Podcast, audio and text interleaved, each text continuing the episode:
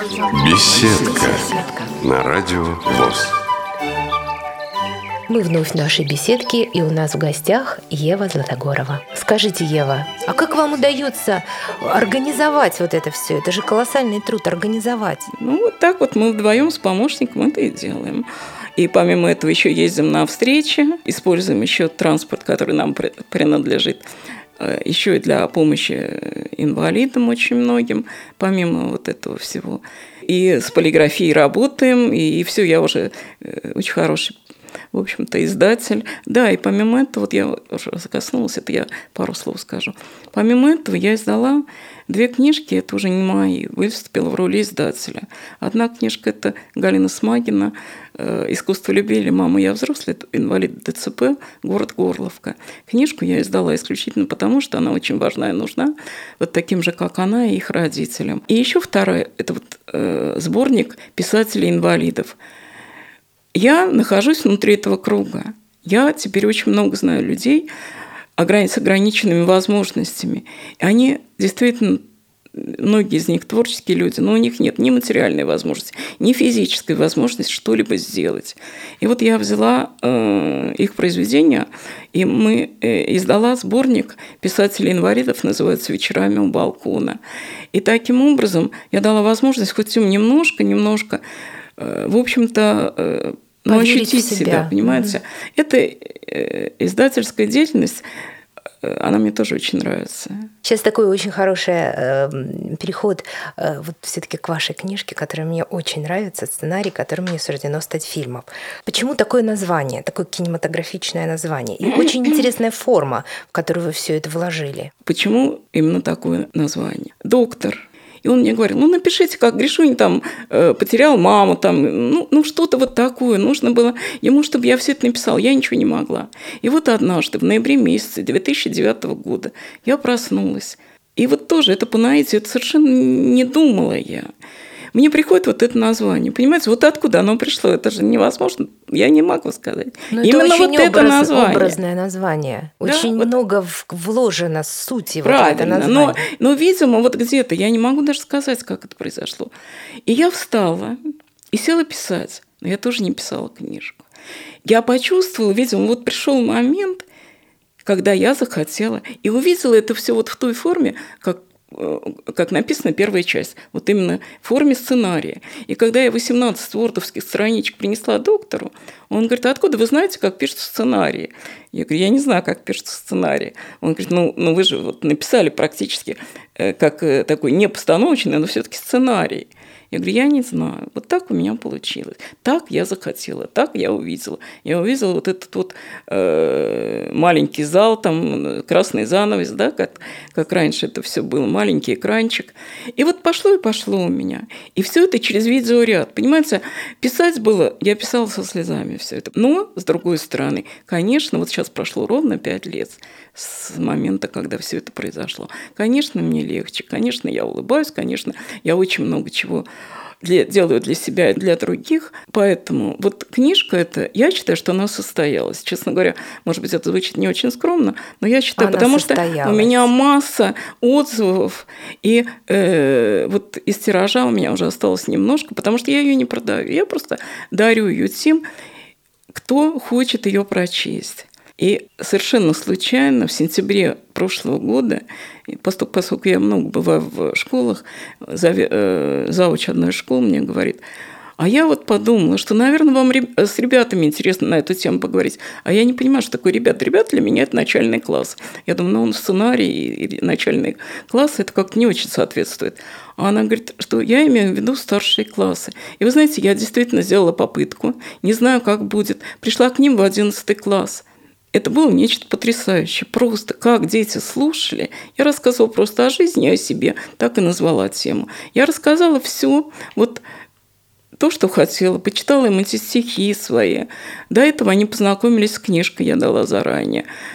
И стихи дала заранее почитать. Они слушали просто на одном дыхании. Они задавали потом такие вопросы. И я поняла, что вот что касается взрослой тематики – ЦСО, в которых я бываю, вот центры реабилитации. Но подростки, вы знаете, с ними не разговаривают на эти темы. Поэтому для них это было просто откровение. Я была потом со многими подростками встречалась. Школа, э, где дети учатся, ну, достаточно обеспеченные. Э, это экстернат. Но я думаю, они там не будут слушать, дети такие все тоже слушали, тоже слушали угу. и также слушали, понимаете? Потому что, ну, это вот морально-нравственные нормы, ну, если им не говорят, вот это хорошо, это плохо, а если человек приходит и говорит, что, ребята, ну вот, вот правда, вот все хорошо, но в жизни всякого может случиться. И если вы вырастете, станете хорошими специалистами, обеспеченными, ну не забывайте про то, что есть еще люди, у которых много проблем, и они их решить не всегда могут. Помогайте им. Вы почувствуете такую, такое счастье, такую радость внутри. И вам это так понравится, и вы захотите дальше и дальше это делать, потому что добро – это самое главное в нашей жизни. И что вы думаете, у меня седьмой класс, когда я вот выступила, сказала, ребята, я знаю, как вы можете помочь. Вы можете вот таким людям, у которых ограничены возможности, или детям, э, которые находятся в детских домах, им значительно тяжелее вас. Детям собрать посылку в детский дом, отправить вы можете. И что вы думаете? Прошла неделя, мне звонит учительница из школы, говорит, Ева Александровна, ребята седьмого класса собрали посылку. Мы поехали за этой посылкой. Посылка тяжеленная, такая большущая коробка. И когда отвезли э, эту посылку в детский дом, это вот не Московская область, а дальше, отвезли эту посылку, и ребята, вот мне рассказывала девочка, которая отвозила, они, говорит, были так удивлены, так обрадованы. То есть для них это все вообще ну, ну, необычайное что-то. Они стали спрашивать, откуда нас знают. И вообще они были счастливы. А маленькие дети пришли в игровую и увидели много мягких игрушек. Это как раз вот результат творчества. У меня есть такое понятие, как от сердца к сердцу. Если дойти до сердец детей, взрослых, чего мне очень хочется, взрослых, то тогда движение вот это вот, оно будет расти и расти. Ну, мне вообще кажется, что вы книжки пишете не головой, а, а сердцем. Во-первых, они у вас очень образные. Вот вообще а образные, я думаю, вот что это, это не сердце, а скорее всего вот это вот видеоряд, который у меня все время, вы кто-то мне вот что-то рассказывает, да. я смотрю картинки. Да, Ева, я заметила, что они такие очень кинематографичные. То есть вот э, Правильно, читаешь, меня все время читаешь книжку и а представляешь, вы, да, Правильно. представляешь картинки. Меня спрашивают, ряд а очень. а скажите, ну мультфильмы уже, mm мультфильмы когда будут прогрессивны? Я говорю, я ничего не могу сделать. Мультфильмы – это заоблачные вообще деньги. Я сама таких денег никогда в жизни, у меня их не будет. А э, куда-то обращаться, я честно вам скажу, я никуда не обращаюсь. Вот благотворительность, да. Потому что мне сейчас растрачивать свое время и силы, у меня его не так много времени. Вот Потому что и ездить, и издавать, и писать, ну, нет времени, действительно. Ну, а потом я знаю, что ну, не проходной это вариант сейчас. Только если вот случайно или по чьей-то рекомендации кто-то обратит на это внимание. Я хочу сказать нашим э, радиослушателям, как выглядит эта книжка и немножко о ее содержании. Помимо того, что Ева Златогорова рассказывает в этой книге о своей жизни, делает это литературно, художественно. Тут есть еще некоторые стихи, включены в эту книгу. И вот остановиться я хотела бы на психологических зарисовках. Они мне показались очень интересными, опять-таки вот образными. Вы описываете там жалость, зависть и любопытство. Почему вы выбрали вот именно эти три категории человеческие? Потому что э, я всю жизнь своим близким и внукам все время говорила, не надо завидовать это закрепощает человека э, не надо. Ну, это же, это же вот тоже морально-этические нормы. Ева, как... можно я сейчас остановлюсь для радиослушателей прочитаю? Зависть. Худощавая женщина с бледно-синеватым оттенком кожи. Глаза ввалились, рот немного перекошен, пальцы рук с длинными ногтями всегда немного согнуты. Взгляд острый, проницательный и очень злой. Походка резкая, угловатая, волосы всклокочены, голос грубоватый и глухой. Зависть чем-то напоминает свою сестру, злость.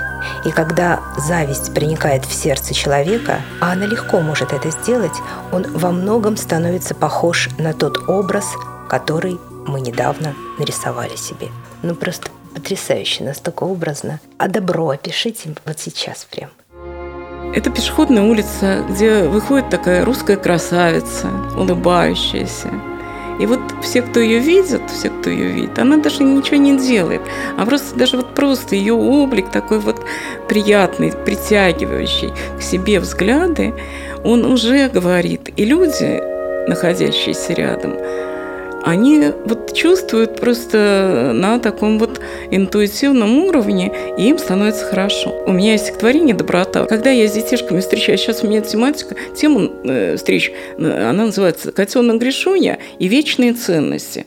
Потому что, конечно, детям надо об этом говорить. Я много-много рассказываю интересно про котенка Гришуню, читаю детские стихи, мы с ними отгадываем загадки, которые я сочинила, скороговорки, но делаю маленькие-маленькие такие вот серьезные уроки, совсем короткие. И там я говорю про доброту, про дружбу и про другие вечные ценности. И Именно говорю, что это вечная ценность, в отличие от других ценностей, которые, в общем-то, приходят и уходят, что это неприходящая ценность. И вот э, э, с вашего позволения, стихотворение «Доброта» написано для детей, которые я вот в контексте, когда я рассказываю про доброту вообще и прошу вас, дети, будьте добрыми. Я читаю вот такое стихотворение. В сквере под лавкой щенок отдыхал, рядом футбол – Мальчик Женя играл. Громкий раздался судейский свисток, от сна пробудился спящий щенок. Женя устало к щенку подошел, на руки взял и к ребятам пошел. Мальчик узнать захотел, чей щенок. Точный ответ получить он не смог. Долго, задумчиво Женя стоит. Время идет. Он щенку говорит.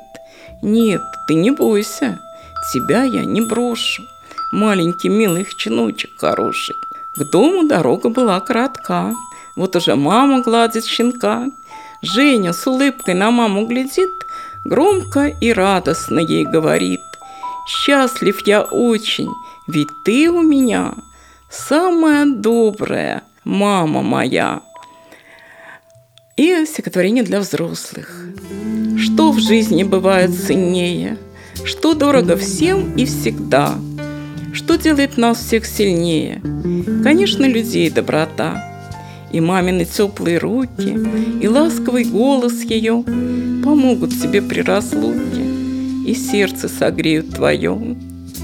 К нам могут прийти чередою Разлука и боль и беда. Пусть в час этот будет с тобою Людей дорогих доброта – а справившись с болью своей, спеши поскорее туда, где души людские в сомнении, где срочно нужна доброта. Вот такие стихи, и тоже написаны они, собственно ну, говоря... Добрым быть сложнее, наверное, да, чем чем не знаю. Потому что добро это, это труд над этим, надо мне, трудиться. Я не могу этого сказать. Мне хорошо. И, и сейчас я вам хочу сказать, что за этот период времени, вот пятилетний, на моем пути столько встретилось людей, новых абсолютно, вот казалось бы, да, я в таком возрасте. Я не ищу, я не, не инициирую эти встречи. Оно само получается так. Люди хотят мне помочь, люди заинтересовались книжками. Э, и причем э, люди достаточно, в общем-то, э, ну, занимающие там какое-то положение в Союзе писателей, там еще где-то. Вот.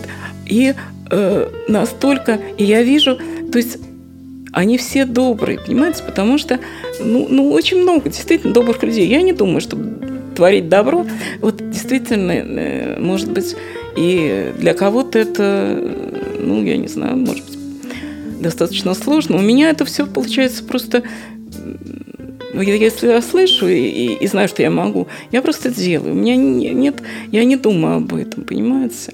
То есть нет такого у меня. Э, вот у меня был творческий вечер 1 апреля в ЦДЛ. Это не я инициировала, а тоже мне предложили в Союзе писателей, Московская городская организация Союза писателей проводила вечер, мой творческий вечер. Знаете, совершенно неожиданно. Столько выступило людей – Такая была домашняя обстановка. Я ничего толком не успела сказать, потому что было очень много людей, и знакомых, и незнакомых, которые пришли, захотели, в общем-то, сказать приятные слова. Это действительно была такая вот атмосфера э, такой вот дружеская, товарищеская, там, э, родная. Понимаете? А что говорили? Вот что людей Говорили. Вам... Ну, например, вот товарищ, которого я совершенно не знаю, он пришел и выступил, вела вечер, ответственный секретарь Союза писателей России. Э, я однажды к ней пришел, и у меня было не очень хорошее настроение, там что-то такое, а она мне говорит, вот нам, почитай книжку. И дала сценарий ему. Ваш сценарий? И, да, да, книжку сценария дала. Вот. И он говорит, я сначала так пренебрежительно отнесся, там, ну и не знал никто. А потом, говорит, как начал, когда начал читать, понял и уже углубился во все это. И понял, что да какие у меня проблемы? Да у меня, в общем-то, никаких проблем нет. И вот он пришел, когда он действительно, ну так, и читал мои стихи, которые ему понравились. То есть он выбрал сам стихи, которые ему понравились, и читал их. Потом он прочитал стихотворение, которое он мне написал уже, ощущая вот то, что он почувствовал подарил мне свою книжку. Но это было все действительно очень приятно. Потом выступали э, люди из Союза писателей, которых я знаю уже. И они тоже читали мои стихи, рассказывали. И учительница из школы выступала. И э, выступали люди, в общем-то, и со стороны. Ну, зал был почти полный малый зал, правда, это был. Но ну, было все очень хорошо, действительно по-настоящему хорошо. И я, это был для меня большой Ева, праздник. А, а что вот вам дают такие встречи? Ну, я думаю, что это мне дают, конечно, эмоциональный, в общем-то, э, приятный такой настрой. Ну, мне приятно. Я же, э, э, мне по-настоящему приятно, потому что это было все очень искренне. Понимаете? Я, если раньше я стеснялась, когда мне говорили про книжки, там, про то, какая я, сейчас я уже понимаю, что я сама не буду рассказывать, какая я. Я все меньше и меньше говорю про себя. На встречах я рассказываю, потому что ну, я рассказываю специально. Для того, чтобы люди поняли, не какая я, а что, да, у меня не непростая жизнь. И, собственно говоря, что это утаивать? Это действительно так. Я рассказываю, конечно, не для того, чтобы сказать, ах, какая я. Я рассказываю только вот для того, чтобы сказать, что нам всем, конечно, кажется, что наша беда это, это естественно совершенно. Ну и из нашей беды у каждого есть беда, и у каждого есть проблемы. Что, во-первых, надо посмотреть, что это за проблема, решаемая и нерешаемая. Если она решаемая, то надо ее решать, а не падать духом. Ну, в общем, надо действовать. А, а, где, если... а где силы? Вот силы? силы берутся. Вот вы с вами знаете, вы, вы говорите, знаете, я вам со мной, скажу. наверное, произошло чудо.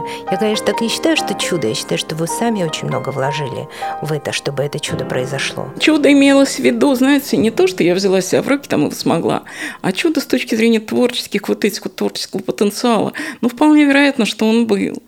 Это вот очень сложно сказать. А что касается, знаете, вот сейчас очень часто там, ну, достаточно часто. У меня много там публикаций в СМИ всяких журналах, газетах. И когда корреспондент приезжает, вот была девочка из э, «Московской правды», она меня спрашивает, а скажите, пожалуйста, вот вы нашли силы в себе и преодолели вот такую тяжелую ситуацию благодаря творчеству. А как бы тем, кто ну, не творческий человек, не может он, это естественно, не все же могут. Я сказала, вы знаете, вот два года назад я, наверное, сразу бы не ответила вам на этот вопрос. А сегодня я отвечу точно. Пусть они встанут, и пусть они пойдут и сделают что-то для других. Пусть они отвлекутся от себя, от своей беды. Вот я точно знаю, что если бы не это ко мне пришло, значит, я бы нашла что-то другое делать. Потому что все равно я бы к этому пришла. Потому что желание жить есть у всех. У нас еще помимо э, эмоций есть еще и разум. Понимаете? И если человек все-таки один раз остановится и подумает, и, услышит, или с кем-то посоветуется. Ведь очень много, я же, у меня же знакомых много э, моего возраста и чуть моложе. Мы же ведем эти разговоры. Одиночество. Это же огромная проблема. Это огромная огромная проблема. Ну, одиночество поделенное, да, или, э, допустим, с кем-то, э, если там пойти кому-то помочь, вот ты уже не одинок, и ты знаешь, что ты сделал доброе дело. И, и ты не только себе помог, но еще помог кому-то. Жить надо, понимаете? Каждый из нас проживает свою собственную жизнь. А в этом вот центре ДЦП сидят колясочники, полный зал собирается колясочников. Вот там я могу сказать, ну что нам с вами делать? Ну что? Ну нам дана эта жизнь. Но мы ничего не можем сделать, кроме того, что достойно ее жить. Вот что мы можем, мы должны делать. На грустно не хотелось бы на этом заканчивать, да? Я хочу, Нет, чтобы вы сейчас прочитали какое-нибудь свое стихотворение, но я надеюсь, что это не последняя наша встреча, и мы обязательно с вами еще раз и еще не раз встретимся, потому что с вами разговаривать можно бесконечно. Почитайте Спасибо. нам что-нибудь. Одно стихотворение еще вот из той серии 2006 года, которое тоже вот говорит об оптимизме, который уже тогда все-таки во мне был. Сесть бы бездумно в вагон электрички, ехать и ехать, не зная куда.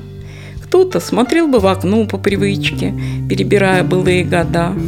Мне бы поездка напомнила это, юность, время и дачный сезон, Жизни хорошие большие просветы, радость общения и гжельский перрон. Время пройдет, боль уляжется в сердце, мысли мои обретут свой покой, и предо мною появится дверца с надписью яркой «Скорее открой!»